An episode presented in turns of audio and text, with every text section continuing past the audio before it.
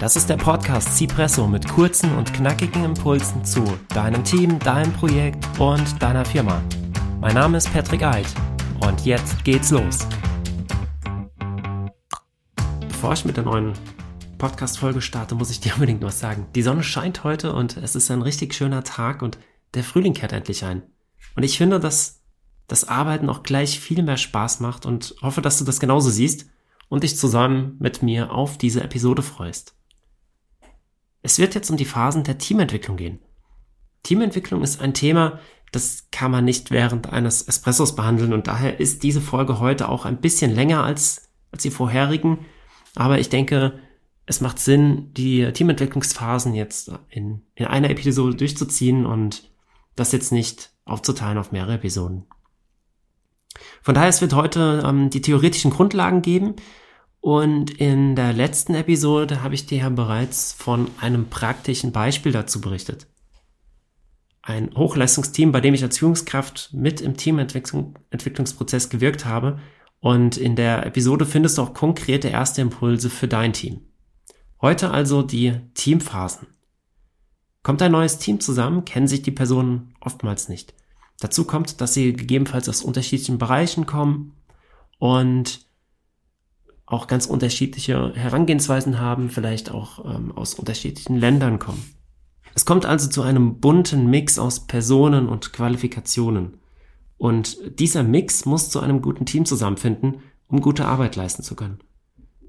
Das Ziel der Teamleitung oder der Projektleitung ist es, ein Team zu haben, in dem man nicht ständig alles sagen muss und das äh, eigenverantwortlich und selbstorganisiert agiert. Das ist ein Prozess, der eine Weile dauert. Eine gute Führungskraft unterstützt diesen Prozess je nach Phase der Teamentwicklung situativ. Als Führungskraft ist es daher hilfreich, wenn du weißt, wo dein Team gerade steht und wenn du weißt, wie du es unterstützen kannst. Aber was sind jetzt die Herausforderungen? Nun, das Team kommt zusammen und ist erstmal eine Arbeitsgruppe. Also der eben beschriebene Mix aus Personen, der irgendwie zusammengewürfelt wurde. Hoffentlich mit einem gemeinsamen Ziel. Denn das ist der Punkt, der gegeben sein muss und in der Praxis leider oftmals fehlt. Wozu ist das Team zusammen und welches Ziel verfolgt es? Damit ist die Ausgangslage gegeben. Ein Team mit einer gemeinsamen Vision. Von dem Team wird Hochleistung erwartet, doch das geht nicht von jetzt auf gleich. Durch falsche Erwartungshaltungen entstehen schnell Frust und Konflikte. Damit das Team produktiv miteinander arbeiten kann, benötigt es Zeit, um in die produktive Phase zu gelangen. Um schnell zu diesem Hochleistungsteam zu, kam, zu kommen, hat äh, Bruce Tuckman 1965 den Prozess der Teamentwicklung in einem Modell beschrieben. Die Teamuhr nach Tuckman. Das Modell beschrieb anfangs vier Phasen. Später fügte er noch eine fünfte Phase hinzu. Er fand heraus, dass äh, Teams diese Phasen auf ihrem Entwicklungsweg durchlaufen. Und Phase 4 ist in diesem Modell im Prinzip das Ziel einer Führungskraft. Fangen wir aber mit Phase 1 an. Die erste Phase wird Forming genannt. Das ist die Einstiegsphase und auch Findungsphase genannt. Man lernt sich kennen, man ist untereinander, untereinander noch fremd und zurückhaltend. Als Teamleiter oder Teamleiterin bist du hier der Gastgeber. Du kannst zum Beispiel ein Kickoff-Meeting durchführen, um sich gegenseitig kennenzulernen und die gemeinsamen Ziele auszuarbeiten. Das Team wird hier in dieser Phase noch keine Bäume ausreißen, aber ich denke, das ist klar. Es muss sich erst finden und als Führungskraft sorgst du dafür, dass sich alle wohl und willkommen fühlen und du unterstützt den Prozess des Kennenlernens. Das Team wird relativ schnell und auch automatisch in die zweite Phase kommen, der Storming-Phase. Und der Name ist hier auch Programm. Auseinandersetzungen finden statt und es kommt zu Streitigkeiten. Die Storming-Phase wird auch Kampfphase genannt. Die Mitglieder wissen, mit wem sie können und mit wem nicht. Das führt häufig zu Konflikten, da sich in der Regel nicht immer alle grün sind. Auch werden die Aufgaben jetzt erst richtig klar und das kann zum Schwinden der Motivation führen. Es herrscht ein Fokus auf den Problemen. Es werden auch schnell Schuldige gesucht. Wenn das Team in dieser Phase jetzt nicht die Zeit für die Teamfindung bekommt, verharrt es in dieser Phase. Einzelne Personen im Team kehren dem Team dann vielleicht den Rücken oder resignieren. Das Ziel der Produktivität wird immer unwahrscheinlicher. Das Team muss in dieser Phase stark unterstützt werden, so dass es für sich selbst Werte und Regeln aufstellen kann. Mit der Unterstützung der Führungskraft und der notwendigen Zeit wird es in, der nächsten, in die nächste Phase der Teamentwicklung kommen können. Und von dort ist es nicht mehr weit bis zur ersehnten Performing-Phase, der vierten Phase.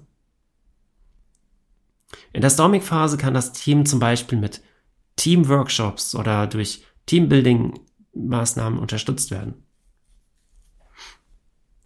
Als Führungskraft bist du mehr Schlichter und Antreiber. Du musst aber aufpassen, dass du das Ruder nicht zu stark in die Hand nimmst. Du musst dafür sorgen, dass ein Klima eines wertschätzenden Miteinanders geschaffen wird. Die Konflikte dürfen nicht unter den Tisch gekehrt werden, aber gleichzeitig dürfen sie auch nicht eskalieren. Die Storming-Phase ist sehr anstrengend, aber sie ist auch notwendig und wichtig, um in die dritte Phase zu gelangen, der Norming-Phase. In dieser Phase werden Regeln und Absprachen auf Teamebene getroffen. Man arbeitet offen miteinander und Rollen bilden sich aus. Das Team arbeitet lösungsorientiert. Die Rolle der Führungskraft wandelt sich Richtung der eines Beraters, Coaches oder auch Moderators. Die Führungskraft begleitet das Team bei der Findung der Teamregeln. Das heißt, die Führungskraft unterstützt das Team bei der Ausformulierung der Regeln, diktiert sie aber nicht. Sie ist zudem dafür verantwortlich, dass die Teamregeln eingehalten werden.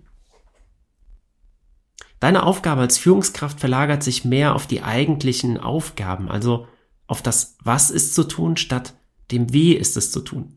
Und dann kommen wir auch bereits zur vierten Phase. Und diese vierte Phase heißt Performing und das ist die produktive Phase eines Teams. Das Team arbeitet eigenständig und der Umgang miteinander ist geprägt von Wertschätzung und gegenseitigem Respekt. Das Team hat einen konstruktiven und lösungsorientierten Arbeitsstil entwickelt. Als Führungskraft ist das die Phase, in der du deinen Espresso in Ruhe genießen kannst. Du musst in der Teamführung kaum noch eingreifen. Zielvorgaben und Weiterentwicklung von einzelnen Teammitgliedern steht jetzt im Vordergrund. Dann hat Tuckman, wie bereits erwähnt, noch eine fünfte Phase hinzugefügt und äh, diese fünfte Phase, Adjoining, die beschreibt die Phase, die ein Team beim Auseinandergehen durchläuft.